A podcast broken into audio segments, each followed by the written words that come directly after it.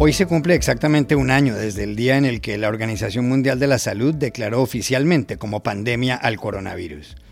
Después de tantos contagiados y tantos muertos, ¿cómo podría describirse la lucha contra la enfermedad?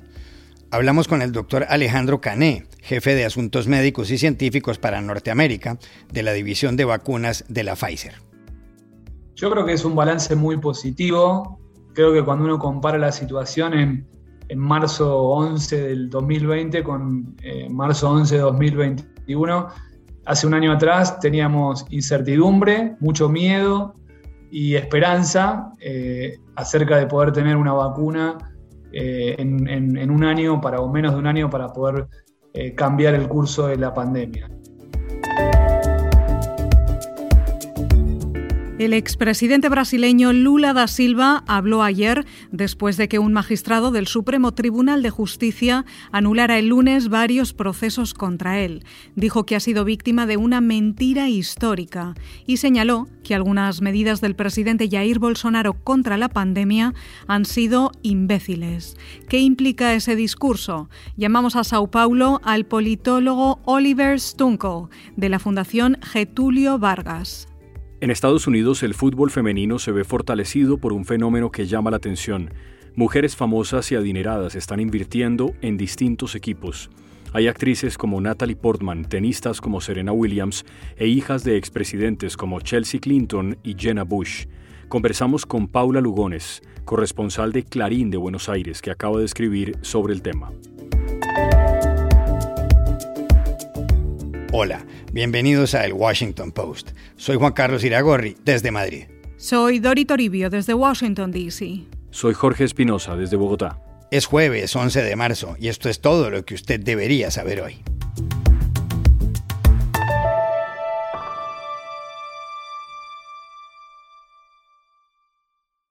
Hace un año, la Organización Mundial de la Salud declaró que el coronavirus era una pandemia. Hoy la enfermedad ha contagiado a más de 117 millones de personas y ha matado a más de 2.600.000. Distintas farmacéuticas han producido vacunas. Una de ellas es la Pfizer. Para saber qué piensan en esa compañía sobre la situación actual respecto al virus, contactamos al doctor Alejandro Cané. Cané es el jefe de asuntos médicos y científicos para Norteamérica de la División de Vacunas. Al principio de este podcast nos decía que ve positivamente la lucha contra la pandemia. Le pedimos que ampliara la idea. Un año después tenemos no una vacuna, sino varias vacunas que se están utilizando en muchos países del mundo con resultados realmente espectaculares, como, como seguramente sabés, eh, en, Estados Unidos con el uso de, de, la vacuna de Pfizer y también la de Moderna y ahora hace poquitos días la de Johnson, uno tiene ahora la esperanza no solamente de poder controlar la pandemia, sino de tener un regreso a una nueva normalidad eh, en la segunda mitad del año, con lo que eso implica desde el punto de vista social, económico, para, para todos nuestros países. También le preguntamos al doctor Alejandro Cané cuándo cree que América Latina volverá a la normalidad y si eso depende de cada país. Eh, en realidad eh, depende mucho de, como tú bien dices, de cada país y de la realidad de cómo se va implementando el programa de vacunación en los distintos países de América Latina.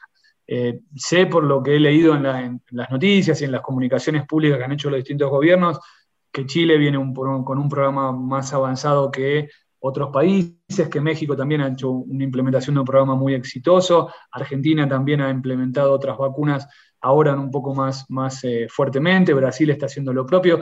Nosotros con Pfizer estamos colaborando en, muchos países en, América Latina en, la implementación de la, vacuna y obviamente en la medida en que más gente acceda a la vacuna, va a ser mucho más rápida el, regreso a esa normalidad, pero va a variar mucho de la situación en cada, en cada uno de los países. Le planteamos asimismo al doctor Alejandro Cané en qué momento cree que Estados Unidos retornará a una vida similar a la de antes de la enfermedad.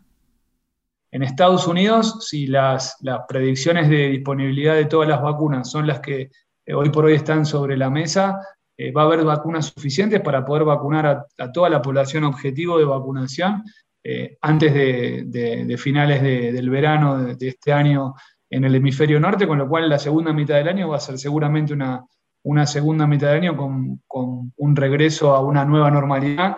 Y yo creo que va a ser muy importante el, no bajar los brazos, el tener el optimismo, como, te decía, de, vacunar a toda la gente que sea posible eh, antes de que termine el verano, manteniendo las, las, medidas de cuidado general y vigilando que pase epidemiológicamente para saber si va a hacer falta dar una, una dosis adicional de la vacuna en el futuro, si va a hacer falta modificar la vacuna, preguntas que todavía no tienen una respuesta concreta.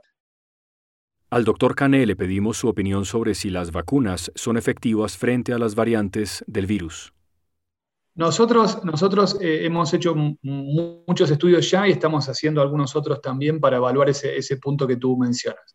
El primero fue testear cómo responden las personas vacunadas con las dos dosis de la vacuna de Pfizer basada en mensajero con tres semanas de intervalo a las distintas variantes que circulan, tomando como patrón la variante original que, se, se, aisló en China, en Wuhan, y que también se, aisló en Estados Unidos, en Washington, en el primer estado en el que se aisló, y comparando cómo la vacuna responde a esa variante con, comparada con la variante del Reino Unido, la variante de Brasil y la variante de Sudáfrica. Lo que hemos visto es que consistentemente la vacuna genera anticuerpos neutralizantes frente a las distintas variantes, un poco más bajos en el caso de la variante sudafricana que con respecto a la variante de Brasil y el Reino Unido, pero eh, de todas maneras niveles superiores a los que se observan en los pacientes, las personas que se recuperan de la enfermedad. Y obviamente eso también tiene que estar vinculado con la efectividad clínica que esos anticuerpos tengan para proteger a la enfermedad, de la infección. Y en ese caso es muy interesante la experiencia en, Israel. Como tú sabes, Israel ha sido uno de los programas más importantes en cuanto a número de personas vacunadas eh, en el país. Llevan vacunados prácticamente la mitad de la población target en menos de, dos meses y se ha visto una, eh, de hecho, publicaciones oficiales del Ministerio de Salud de, de Israel con una reducción importantísima de la enfermedad, casi el 97% de la contagiosidad y también de, los casos severos, pero más importante aún, la variante que circulaba en Israel cuando se hicieron estos estudios, casi más del 85% era la variante que se aisló en el Reino Unido, con lo cual esos anticuerpos que yo te contaba que estamos testeando en el laboratorio funcionaron en la vida real, previniendo la enfermedad en un programa exitoso como el de Israel.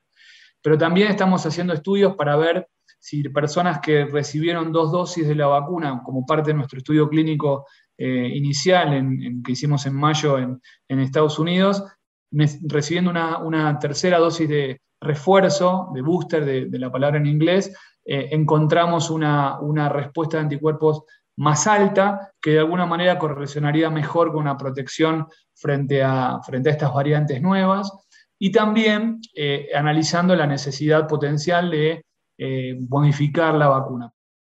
Finalmente le preguntamos al doctor Alejandro Cané si lo peor de la pandemia ya pasó.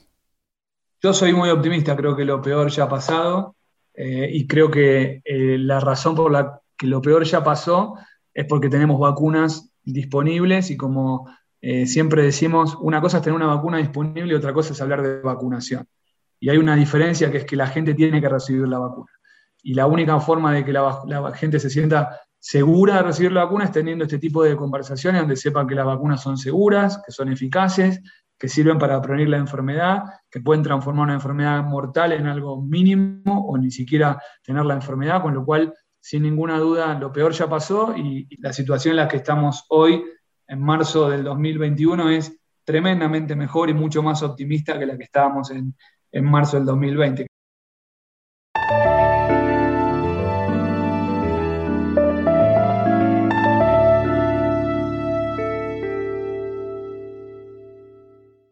En su primer gran discurso, tras un fallo que anuló varias condenas contra él, el expresidente brasileño Luis Ignacio Lula da Silva se fue lanza en ristre contra el actual jefe del Estado, Jair Bolsonaro, y habló en un tono que para muchos es el de un candidato a las elecciones de 2022. Lula podría presentarse a esos comicios si el Supremo Tribunal de Justicia ratifica el fallo dictado el lunes por el magistrado Edson Fachin, que reversó la condena al expresidente. Según la sentencia, la justicia de Curitiba no era competente para juzgar a Lula. El proceso en Curitiba se refería a un apartamento que tiene Lula en la playa de Guarujá y que se considera recibió de la constructora OAS a cambio de contratos. Lula, de 75 años, fue presidente del Brasil entre 2003 y 2011. La comparecencia de Lula ayer tuvo lugar en el Sindicato de los Metalúrgicos, en Sao Bernardo do Campo, un sitio emblemático para él. El expresidente criticó la sentencia de Curitiba, proferida por el juez Sergio Moro, nombrado luego ministro por Bolsonaro. Fui víctima de la mayor mentira jurídica en 500 años de historia, dijo Lula. Sí, y que yo fui víctima da maior mentira jurídica contada en 500 años de historia. Lula anunció además que va a vacunarse, aunque ya superó el coronavirus. Dijo que quiere hacer propaganda para que el pueblo brasileño se vacune y no haga caso de ninguna decisión imbécil del presidente de la República o del ministro de Salud. Y concluyó, vacúnense, vacúnense porque esa es una de las cosas que puede librarnos del COVID. vou tomar minha vacina e quero fazer propaganda para o povo brasileiro. Não siga nenhuma decisão imbecil do presidente da República ou do ministro da Saúde. Tome vacina. Tome vacina, porque a vacina é uma das coisas que pode livrar você do Covid. Bolsonaro, por su parte, dijo que Edson Fachin ha tenido nexos fuertes con el Partido de los Trabajadores, el PT, de Lula, con lo cual no le sorprendió el fallo del lunes. Y es que la decisión solo quedará en firme si la ratifican los 11 magistrados del Supremo Tribunal de Justicia. El presidente habló mientras llovía.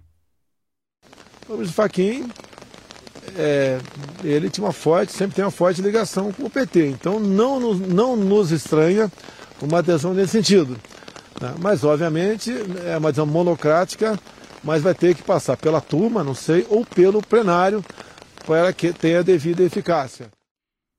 ¿Cómo interpretar el discurso de Lula ayer? ¿Qué concluir de lo que dijo el expresidente? Se lo preguntamos en Sao Paulo al politólogo Oliver Stunkel, profesor de la Escuela de Relaciones Internacionales de la Fundación Getulio Vargas. En su primer discurso, después de la anulación de las sentencias contra él, Lula reveló tres cosas.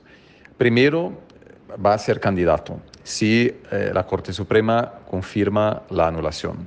No hay duda sobre eso, ya está básicamente en campaña, ya está pensando en las elecciones de 2022.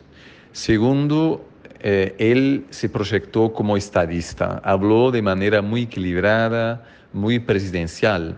Y esto lo hizo porque sabe que muchos brasileños eh, no, no ven un estadista en Bolsonaro, eh, creen que él no se comporta de manera muy presidencial.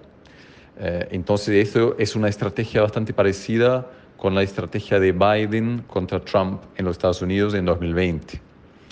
Y tercero, Lula va a posicionarse como un candidato del centro, él tiene una larga carrera política, fue un, político de izquierda radical en los años 80, eh, se moderó en los años 90 y gobernó como un centrista.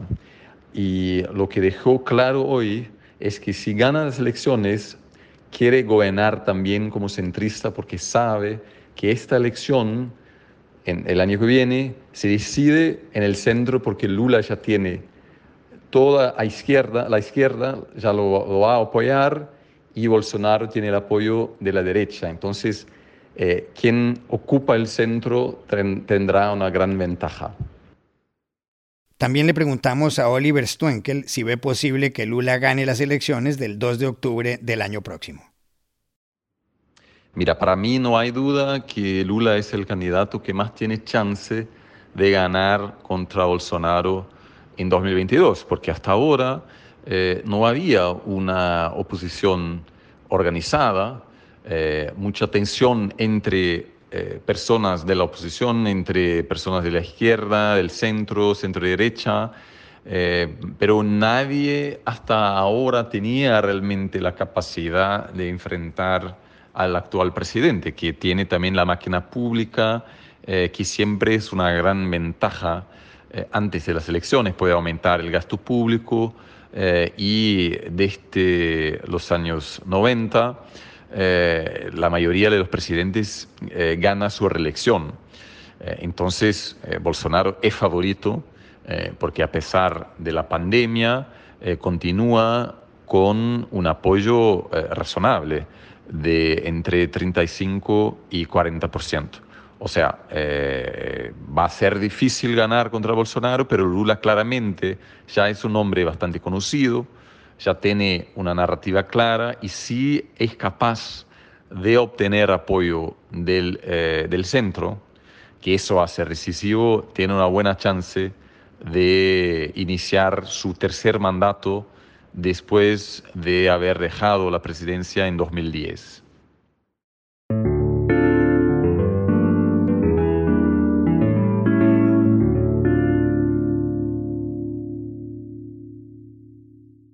This podcast is sponsored by Monarch Money. Are you saving to reach your financial goals? Reaching those goals isn't just about getting more money, but by managing what you have. And the best way to manage your money? Monarch Money. Monarch Money is a new kind of finance app that's intuitive, powerful, ad-free, and takes the headaches out of budgeting.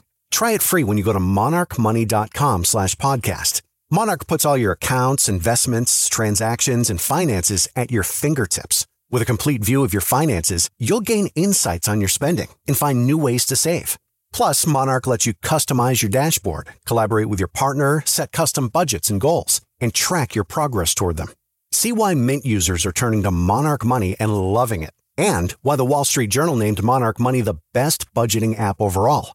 Get a 30-day free trial when you go to monarchmoney.com slash podcast. That's M-O-N-A-R-C-H money.com slash podcast for your free trial. monarchmoney.com slash podcast. En Estados Unidos el fútbol femenino está en auge. Se ve en los colegios y las universidades y se ve también en los parques los fines de semana. El fenómeno lo acaba de registrar el diario Clarín de Buenos Aires en un artículo que comienza así. En Estados Unidos las chicas juegan más al fútbol que los chicos. Eso explica los buenos resultados de la selección profesional femenina. De los ocho campeonatos mundiales que se han jugado desde 1991, Estados Unidos ha ganado cuatro, incluido el último, el de Francia, en 2019. Alemania se ha quedado con otros dos. Noruega y Japón han triunfado en una ocasión. La Liga Nacional de Fútbol Femenino, la National Women's Soccer League, se ha fortalecido creada hace nueve años, incluye 10 equipos en todo Estados Unidos. Los hay de la Florida a Oregón y de Texas a Illinois. El campeón actual es el North Carolina Courage. El año entrante habrá un nuevo equipo con sede en California. Pero hay un ingrediente que sin duda está contribuyendo al progreso impresionante del fútbol femenino en Estados Unidos, el apoyo que mujeres famosas y con mucho dinero están dando a diversos equipos. ¿Cómo es la historia? Se la preguntamos en Washington, D.C. a Paula Lugones, la corresponsal del diario Clarín y autora del artículo.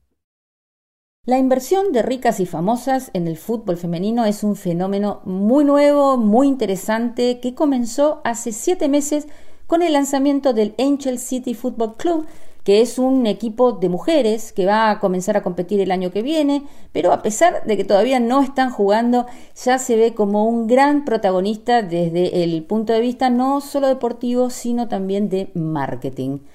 En este equipo invirtieron famosos y famosas como las tenistas Serena Williams, eh, Billie Jean King, también actrices como Natalie Portman, Eva Longoria y Jessica Chastain, y también jugadoras multicampeonas de fútbol ya retiradas como Mia Hamm y Abby Wambach.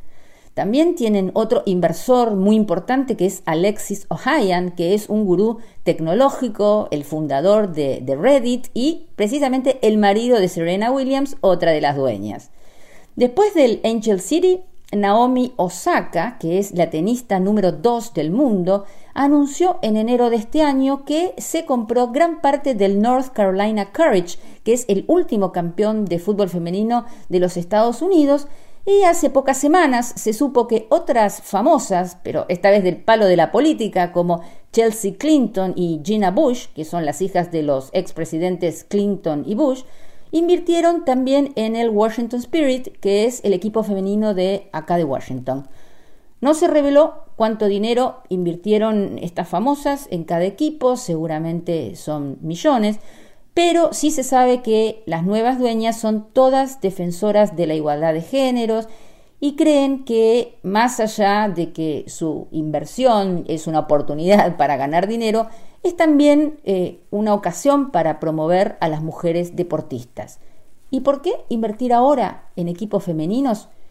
El mercado del fútbol femenino está viviendo una enorme expansión a nivel global y los expertos creen que la integración de los deportes con personajes famosos va a conectar audiencias de diferentes mercados y también esta diversidad de dueños y dueñas le aportan distintos perfiles y experiencias comerciales del mundo de Hollywood, de redes y personas con conocimientos del fútbol y otros deportes.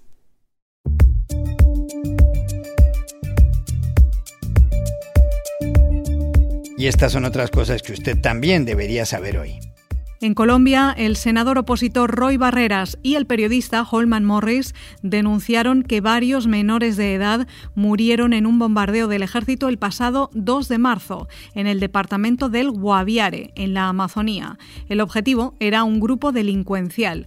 Al momento de grabar este podcast, Medicina Legal trabajaba en la identificación de 10 cuerpos, pero no había dado detalles de las edades de las víctimas. El ministro de Defensa, Diego Molano, fue criticado por afirmar en múltiples entrevistas que de haber menores de edad se trataría de jóvenes reclutados convertidos en máquinas de guerra. Dos noticias de Estados Unidos. La primera es que tras la luz verde de la Cámara de Representantes, el Congreso aprobó un plan de ayuda por 1,9 billones de dólares para paliar los efectos de la pandemia. La segunda es que el gobierno ha retomado el programa para reunir a niños que huyen de la violencia en Guatemala, Honduras y El Salvador con sus padres que se encuentren de manera legal en Estados Unidos. Lo anunció la coordinadora para la frontera sur, Roberta Jacobson, que después lanzó este mensaje en español para quienes intenten entrar al país ilegalmente. Que la frontera está cerrada y es no es el momento, ningún momento es apropiada de llegar a los Estados Unidos de manera irregular. Jacobson respondía así a preguntas sobre la cifra creciente de inmigrantes que están llegando a la frontera de Estados Unidos con México. Según The New York Times, la detención de niños migrantes no acompañados se ha triplicado en las últimas dos semanas. Y aquí termina el episodio de hoy de El Washington Post, El Guapo. En la producción estuvo John F. Burnett. Por favor, cuídense mucho. Y pueden suscribirse a nuestro podcast en nuestro sitio web, elwashingtonpost.com, seguirnos en nuestra cuenta de Twitter, arroba el post, y también nos encontrarán en Facebook buscando el Post Podcast. Chao, hasta mañana.